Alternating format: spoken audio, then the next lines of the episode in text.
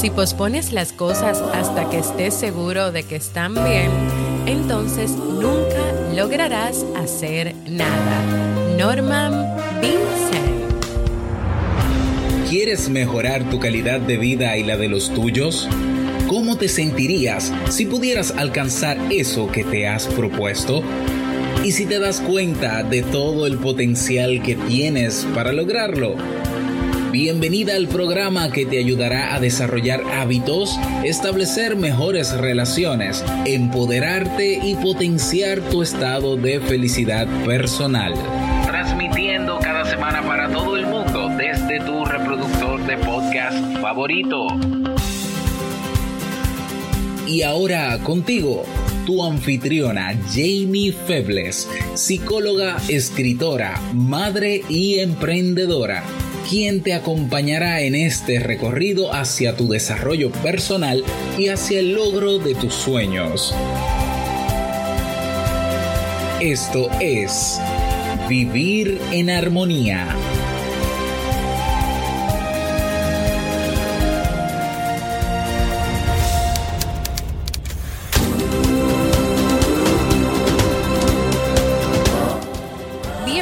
Al episodio 216 de Vivir en Armonía. Mi nombre es Jamie Feblis y estoy muy contenta y feliz de poder encontrarme compartiendo contigo en este espacio.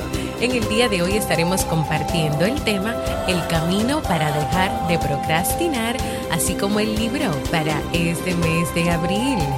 Entonces, ¿me acompañas?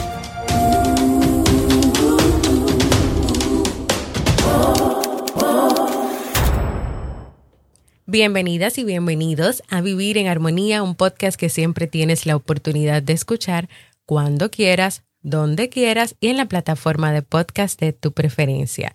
Yo como siempre muy feliz de encontrarme con cada una y con cada uno de ustedes en una nueva semana, Semana Santa. Eh, primer episodio del mes de abril y estoy muy feliz de estar aquí. La semana pasada, este episodio está preparado desde la semana pasada. Lo único que yo no lo pude grabar porque yo me estaba tomando mi tiempo buscando el libro que les iba a recomendar para que leyéramos en este mes de abril. Y sucede y viene al caso que hoy cuando estoy lista para grabar y que estamos haciendo la búsqueda de ese libro, pues no apareció el libro que ya yo había estudiado, que yo quería que leyéramos. Incluso yo tenía dos opciones, aparte del que ya había elegido. Entonces yo tuve que tomarme otro tiempito más para buscar otros libros de una biblioteca digital que tiene mi esposo y seleccioné este que les voy a compartir al final del tema de hoy, que espero que de verdad sea de mucho provecho para nosotros. En la comunidad de Facebook de este podcast yo acabo de grabar un en vivo donde les cuento un poquito más sobre este libro.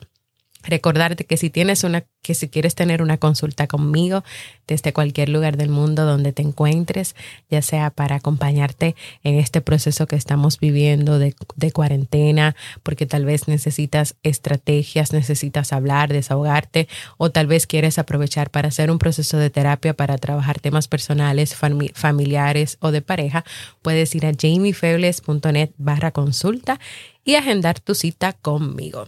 Hace unos episodios atrás, yo estuve compartiendo con ustedes una serie de temas sobre la procrastinación. En el episodio 207 hablamos sobre el hábito de la procrastinación, que es la procrastinación. En el episodio 209 vimos algunas razones por las cuales las personas procrastinan. Y en el episodio 211, a través de una historia muy reveladora, conversé con ustedes sobre las consecuencias para las personas que procrastinan. Así que hoy damos seguimiento y vamos a decir que finalizamos este ciclo de temas sobre la procrastinación compartiendo con ustedes una serie de estrategias que ustedes pueden poner en práctica, en práctica para comenzar a dejar de procrastinar. Yo les recomiendo que si aún no han escuchado los episodios que les mencioné anteriormente, el 207, 209 y 211, vayan a escucharlo y dejen de último este episodio sobre las estrategias. Procrastinar ha sido considerado desde la psicología como un concepto complejo, con múltiples causas y manifestaciones, que puede estar relacionado con la voluntad, que también puede estar relacionado con una falta de autocontrol emocional o dificultades en la planificación y en la gestión del tiempo de las personas. Las recomendaciones están orientadas hacia lograr un mejor manejo y control de esos hábitos, de esas actitudes que no te dejan lograr tus tareas, actividades y sobre todo tomando en cuenta que muchas veces procrastinar lleva a las personas a experimentar culpa, estrés, ausencia de valoración propia, ansiedad, entre otras cosas. Así que vamos a comenzar inmediatamente con las estrategias. Número uno, Identifica y elimina las distracciones. Las distracciones son todas aquellas cosas que te sacan del foco de atención hacia lo que debes hacer. En un primer momento, tú debes identificar cuáles son esas distracciones que normalmente están relacionadas contigo. Siéntete a reflexionar y hacer una lista de ellas.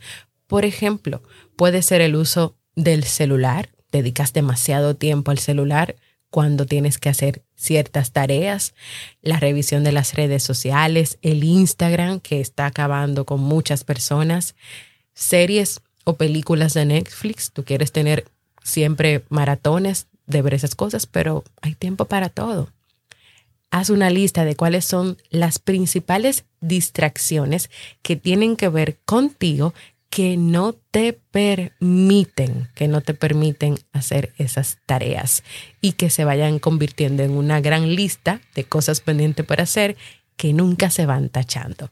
En segundo momento, crea un plan de acción por ejemplo, en el caso del celular, tú puedes activar en tu celular algún programa que te contabilice el tiempo en redes o que te avise el tiempo que llevas o que solo te permite el uso por 10 minutos, 15 minutos y no 2, 3, 4 o 5 horas, sean seguidas o interrumpidas en redes sociales o con el uso del celular. Primera estrategia, identifica y elimina las distracciones. En un primer momento tú identificas cuáles son, porque tú tienes que saber cuáles son, y en un segundo momento crea un plan de acción para manejar y para tú tener control de esas distracciones. Que tú seas que tengas el control, no las distracciones, el control de tu vida. Segunda estrategia, organiza tu entorno de trabajo. Evalúa tu entorno de trabajo el lugar de la casa que tienes predestinado para trabajar o si tal vez no tienes un espacio adecuado para ti, cuando en esos espacios hay desorden o poca luz o cosas que no te gustan y que no te motivan y que tú no te sientes bien, es más probable que tú postergues estar ahí y realizar las tareas. Busca un lugar de la casa si todavía no lo tienes asignado y crea un espacio con elementos, con objetos que sean de agrado para ti, que te motiven. Yo, por ejemplo, cuando veo muchos libros, muchos papeles en mi escritorio y está desorganizado, me cuesta muchísimo acercarme y sentarme ahí a trabajar. O sea, yo no puedo mirarlo, entonces yo voy a postergar el sentarme a trabajar en los libros, que es lo que más trabajo en mi escritorio. Entonces yo me tomo mi tiempo para yo despejarlo, porque yo sé que eso es una distracción también para mí, ver el desorden. Yo me tomo mi tiempo, yo despejo, yo organizo y siempre tengo ahí pendiente esos elementos que son motivadores para mí en mi escritorio. Número tres, reevalúa las tareas, propósitos, actividades que quieres realizar y que estás procrastinando. ¿Qué tan importantes son para ti esa lista de cosas que tienes ahí pendientes, que has postergado, que no has hecho? ¿Por qué las quieres realizar? En el caso de las actividades que son prácticamente necesarias, ¿tú has pensado en las consecuencias negativas de continuar dejándolas de realizar? Este es un proceso de reevaluación, de reevaluar, de reevaluar si lo que tú quieres hacer tiene un objetivo y si ese objetivo es claro para ti y si tú tienes claro de verdad qué es lo que tú quieres hacer. O si tal vez esos objetivos o esos propósitos no son específicos, son muy generales, son ambiguos y están causando confusión. Entonces, si son así, ¿cómo tú no vas a llegar nunca a realizar nada de eso? Tiene que ser algo específico. Yo quiero esto, o yo necesito esto, o yo tengo el deber de hacer esto por esto, esto, esto y esto. Tiene que estar claro, tú tienes que saber responderlo. Puede ser también que tú tengas una lista tan grande y tan amplia de tantas cosas que tú quieres abarcar y que quieres hacer, que tú misma o tú mismo buscas la manera de auto boicotearte, porque por Dios, tú eres un ser humano, tú no vas a poder hacer con tantas cosas, no vas a poder con tantas cosas. Entonces viene la siguiente herramienta, la número cuatro. Organiza esas tareas por orden de prioridad. ¿Cuáles son las más importantes? ¿Cuáles necesitas hacer primero? También puedes dividir el trabajo en tareas pequeñas y concretas en vez de verlo como un gran proyecto y que resulte muy estresante para ti. Wow, la semana que viene yo tengo que entregar esto y eso es mucho trabajo, son muchas cosas. Si cada día tú haces un poco y te enfocas en hacer ese poco y no necesariamente en el final, en el resultado final, va a ser menos estresante para ti. Si tú trabajas de esta manera, si cada día tú haces un poquitito y no todo junto, esa resistencia a no enfrentar ese proyecto va a disminuir. Yo te doy un ejemplo con mi trabajo con los libros, que es donde a veces me pasa esto de procrastinar.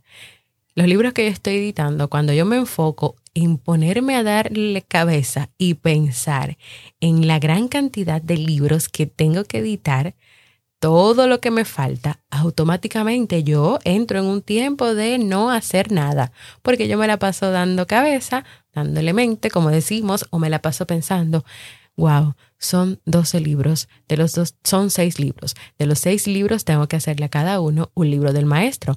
Ahora mismo, por ejemplo, eh, ya yo hice cuatro libros, me faltan dos.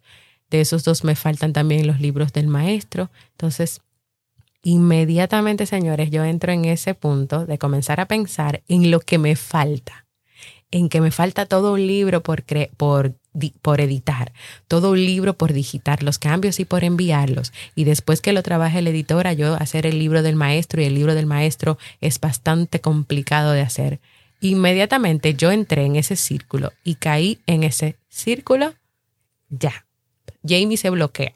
Jamie, la escritora editora, se bloquea y tengo que durar unos días trabajándome y desbloqueándome y volviéndome a sentar. Ahora, señores, cuando yo me siento a trabajar, o sea, es, es un cambio totalmente diferente, porque a mí me gusta lo que yo hago y yo disfruto lo que yo hago y a mí me gusta el trabajo que yo hago de, de hacer los libros, de editar, de cambiar.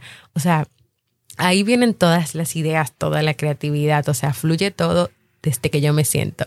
Pero hay que pasar un proceso a veces para yo poder sentarme, porque me enfoco en pensar en cosas, me enfoco en el gran resultado. Sin embargo, a mí me ha funcionado mucho pues eh, un sistema de cada día hacer algo, de cada día, ya yo sé que una unidad yo la puedo editar en la mañana una, una parte de la unidad en la tarde otra, que lo puedo hacer en un día, en dos días, poco a poco, eso me funciona más que cuando me enfoco en toda una gran tarea, en todo un gran proyecto y en que eso será muy cansado, muy estresado, que yo no voy a tener tiempo para nada.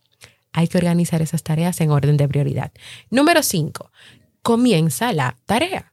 Una vez que has identificado distractores, que has organizado el espacio, que has reevaluado las tareas, actividades y propósitos, es el momento de comenzar. Para esto, tú puedes añadir elementos que te gusten y que sean agradables para ti. Por ejemplo, cuando tú vayas a sentarte, si es a sentarte en un escritorio o en un lugar de tu casa, puede ser que a ti te guste la música clásica o que tú puedas, mientras trabajas, escuchar otras músicas, yo no. Yo no puedo escuchar música con letra mientras yo estoy trabajando, porque como yo estoy trabajando, creando y pensando, a mí la música me distrae. La música con letras, la música activa. La música clásica no. Yo puedo poner un poquito de música clásica. Puedes tener una taza de té junto a ti, una taza de café. Puedes tener algunas fotos, algunas cosas que te recuerden lo que tú estás haciendo. En mi escritorio yo tengo ciertos elementos que son agradables para mí, por eso yo me siento ahí. También, por ejemplo, yo estoy trabajando en la mesa del comedor mucho, en muchos momentos, la cual preparo porque porque es súper grande y porque yo puedo poner la cantidad de papeles que yo necesito para trabajar y poder ver cada cosa el momento de comenzar la tarea después que identificaste los distractores, organizaste tu espacio, reevaluaste realmente esas tareas, esas cosas que tú quieres hacer. Tal vez hiciste una reducción de esa lista tan grande que tienes y te sientas a crear, a trabajar, a escribir, a grabar tu video o lo que tengas que hacer. Antes de continuar con las estrategias, quiero recordarte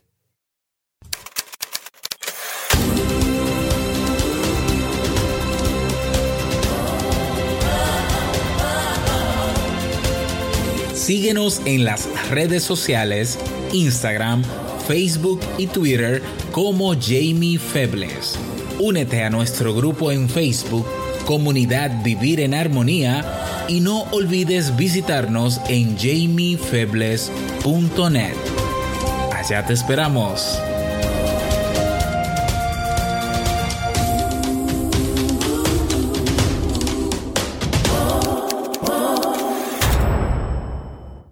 Y seguimos con más estrategias para comenzar a, trabajar en ese camino y tomar acción para dejar de procrastinar. Número 6. Simplifica la tarea. Ver lo que tienes que hacer como algo abrumador, difícil, o pesado antes de tú comenzar, no te va a permitir hacer la tarea ni te va a permitir avanzar. Tú puedes simplificar, es decir, dividir los objetivos diariamente y también escribir o tener presente los pasos para tú realizar cada objetivo o cada pequeña parte de esa tarea que te va a llevar a tu objetivo. Si tú lo haces de esta manera, tú vas a tener más claridad de aquellas acciones necesarias para lograr tus metas. Tal vez eh, en vez de yo enfocarme en un día en hacer cinco unidades y dar todo el tiempo de mi día, o sea, todas las horas de mi día a eso, yo he simplificado la tarea. Cada día yo trabajo una unidad, pero para yo trabajar esa unidad antes de comenzarla, primero yo tengo que organizarla, dividir el material y luego entonces yo me pongo a trabajar en lo que tengo que desarrollar. Pero esa parte de organizar cuáles van a ser los cambios, cómo viene esta unidad, cuáles son las cosas nuevas que voy a tener que desarrollar y no solamente lo que tengo que cambiar es lo que me permite a mí que sea más simple ya el proceso de yo sentarme a trabajar en esa unidad. Antes de yo sentarme y de comenzar una nueva unidad, primero yo organizo todas esas hojas, yo visualizo cómo es que yo quiero que quede esa unidad, qué es lo que yo quiero trabajar, dónde es que yo voy a entrar un contenido nuevo en caso de ser necesario y luego yo me siento a trabajarlo. Porque cuando yo lo, cuando yo lo hago todo lo contrario, es decir, que yo comencé con la unidad y no hice ningún plan, ningún esquema, muchas veces me pierdo. Pierdo mucho tiempo también pensando, pensando, pensando y dándole cabeza a ver cómo es que yo voy a sacar esa unidad adelante. Así que ese proceso de organizar, dividir esas tareas, tener pequeños objetivos diarios. Hoy voy a trabajar la unidad 8, pero primero voy a trabajar el tema 1, que me puede tomar dos horas completarlo, organizarlo y darle un sentido. Y luego mañana entonces trabajo el tema 2 y ahí cierro con la unidad 8. Eso es, te estoy dando ejemplos de más o menos lo que me pasa a mí, que mi principal tema de procrastinación es cuando yo me bloqueo con el tema de los libros y que duro unos días sin trabajar, aunque yo les voy a contar algo, en este año yo he mejorado muchísimo porque estoy poniendo en práctica algunas de las estrategias que ya te estoy compartiendo. Así que cuando tú te encuentras ya en ese momento realizando la tarea, que es lo que me pasa a mí, pero tú superaste la idea de que es abrumadora, de que es difícil, de que tú no vas a lograrlo, de que es muy complicada, tú te vas a dar cuenta de que no es tan difícil. Y es lo que me pasa a mí, que después que yo me senté y que superé todo lo que tenía que superar para quitar ese bloqueo, yo disfruto lo que yo estoy haciendo. Número siete, planifica las tareas. Primero te compartí que las simplifiques, ahora planifícalas. En esta planificación puedes utilizar recursos como calendarios, listas, agendas, recordatorios, que con el recurso que elijas tú puedas de manera visual mirar cómo vas avanzando, puedes programar las tareas a realizar en base a los objetivos y la organización del tiempo. Yo de manera personal utilizo un calendario grande que compré en enero, que puse en mi escritorio, así como también mi agenda, que siempre la he tenido y que la utilizo, estos recursos que son para escribir y que son visuales, porque yo soy visual, porque también me gusta escribir. Y me gusta, me gusta cuando yo puedo ver cómo yo voy avanzando en esa tarea, cómo en el calendario, el calendario es solamente para, para cosas de los libros, hasta que yo no termine este compromiso que yo tengo con los libros, ahora mismo ese calendario es para eso. Me gusta ver cómo yo voy avanzando, como yo antes me bloqueaba durante un mes, dos semanas, tres semanas y solamente trabajaba una y ahora yo estoy cada semana haciendo algo, estoy trabajando y yo puedo visualizar cómo han sido, cómo ha sido ese cambio y lo que yo he tenido que trabajar para quitar el bloqueo para eliminar las distracciones y para enfocarme en la tarea. También como he ido aprendiendo a organizarme y a poner cada cosa en su lugar. Yo utilizo estas herramientas, el calendario y agenda, para planificar mis tareas, pero tú puedes utilizar también eh, muchísimas herramientas en electrónicos en la computadora, en el celular. Claro, teniendo presente que estas no sean tus fuentes de distracción y que tú, en vez de enfocarte, te vayas a distraer. Para mí, eh, los aparatos electrónicos serían una distracción. Puede ser que para ti tener tus notas, tus tareas, tus objetivos escritos en una aplicación del, del celular te funcione. Así que mira a ver cómo te funciona más y hazlo. Número 8. Toma descansos.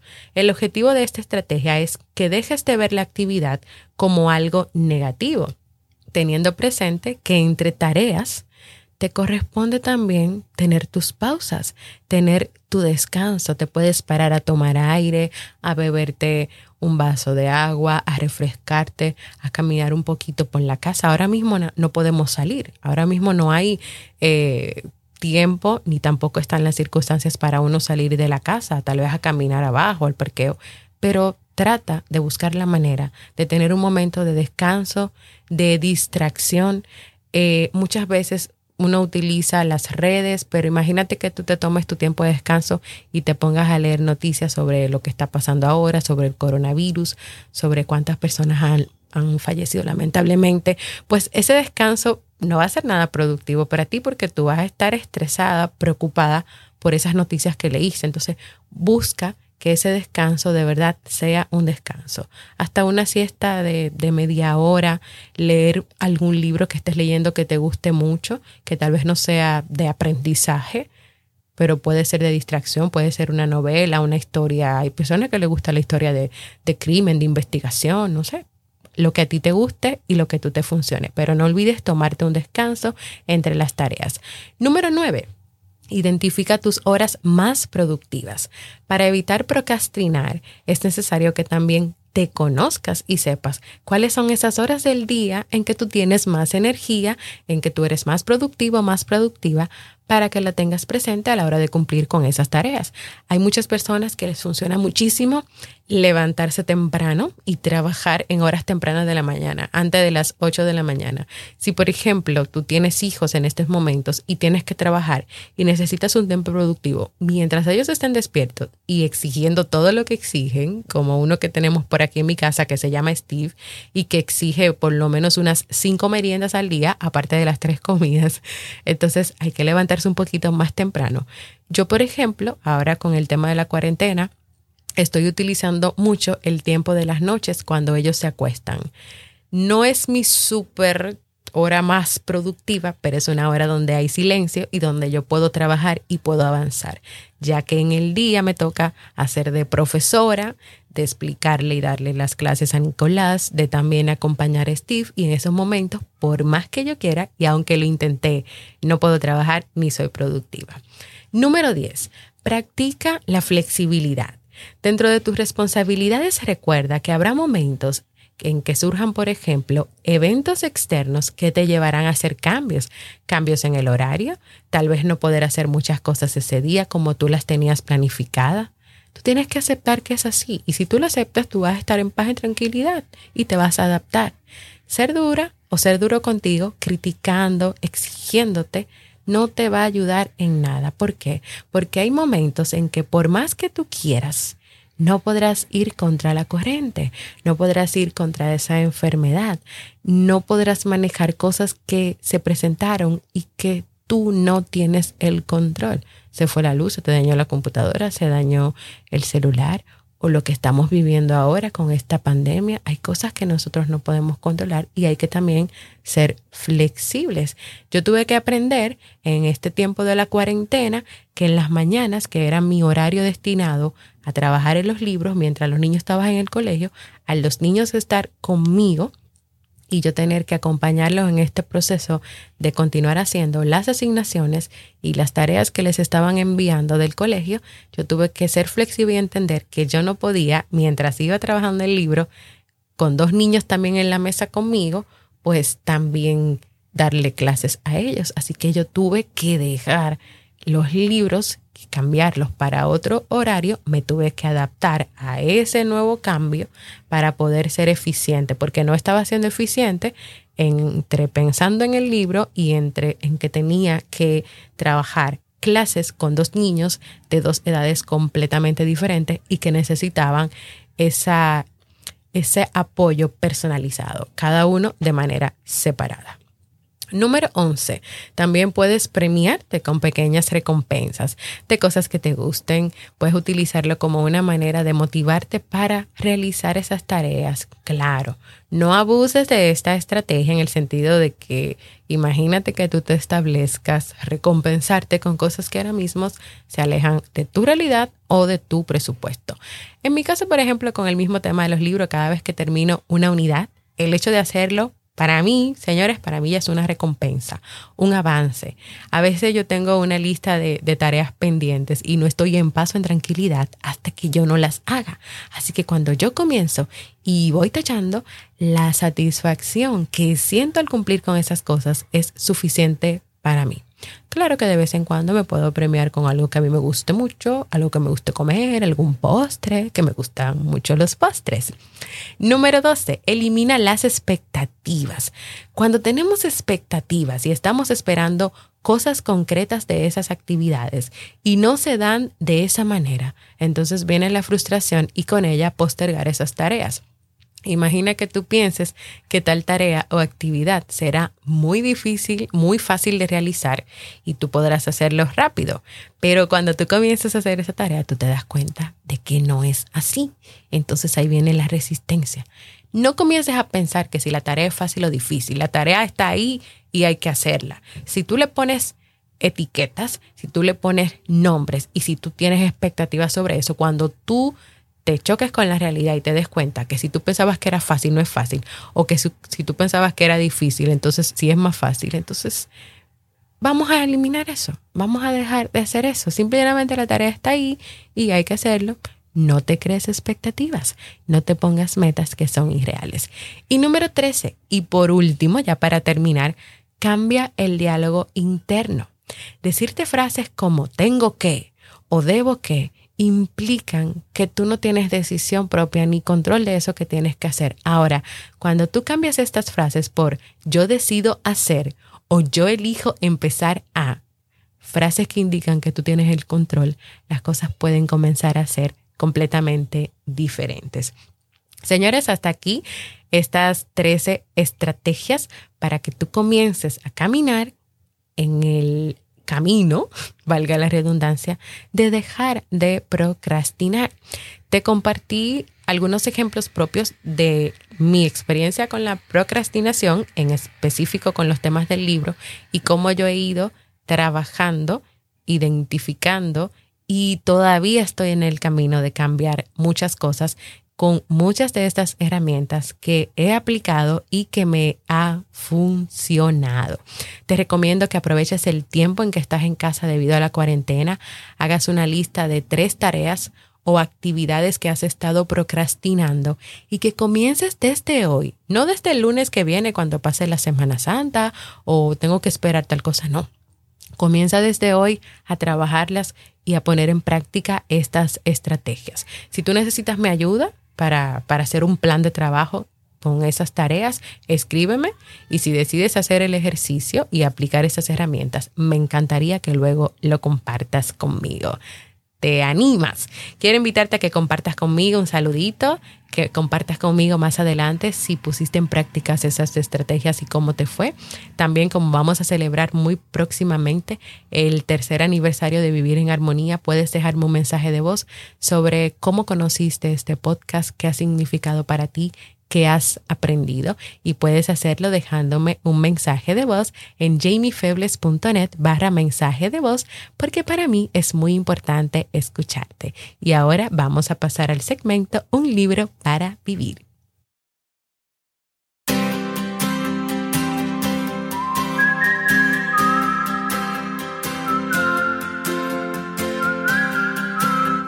Y el libro para este mes de abril es El triunfador humilde de Bernabé Tierno. Es una historia de superación donde el autor nos transmite a través de la historia de Ángel cuáles son los puntos sobre los que se edifica una persona exitosa, es decir, los valores humanos y los principios.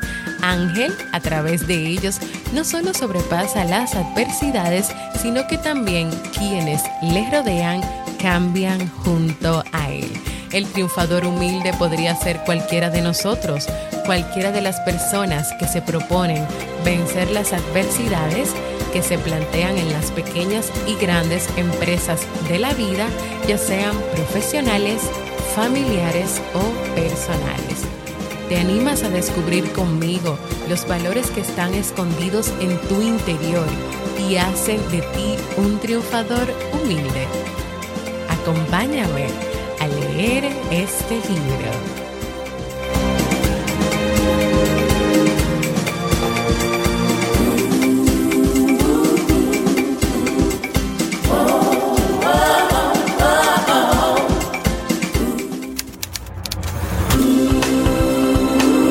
Y antes y antes de despedirme, quiero animarte a proponer nuevos temas para este año 2020, para lo que queda de este año 2020. Quedan muchos meses, señores, todavía. Puedes ir a jamiefebles.net barra proponer. También quiero invitarte a que compartas este episodio con aquellas personas que tú creas que necesiten aprender un poquito más sobre la procrastinación. Compártele este y los demás episodios de este ciclo de temas. También quiero invitarte a formar parte de nuestra comunidad exclusiva de Facebook, donde vas a recibir cada día motivaciones y donde también le damos seguimiento a los libros que leemos cada mes. Y si todavía no lo has hecho, quiero invitarte a que te suscribas y que escuches este podcast en cualquier plataforma para podcast como Evox, Apple Podcast, Google Podcast, Spotify y recibas la notificación de los nuevos episodios y también puedas dejar por ahí tus comentarios y valoraciones positivas. Gracias por escucharme. Para mí ha sido un honor y un verdadero placer compartir contigo en este nuevo mes de abril. Nos escuchamos en un próximo episodio de Vivir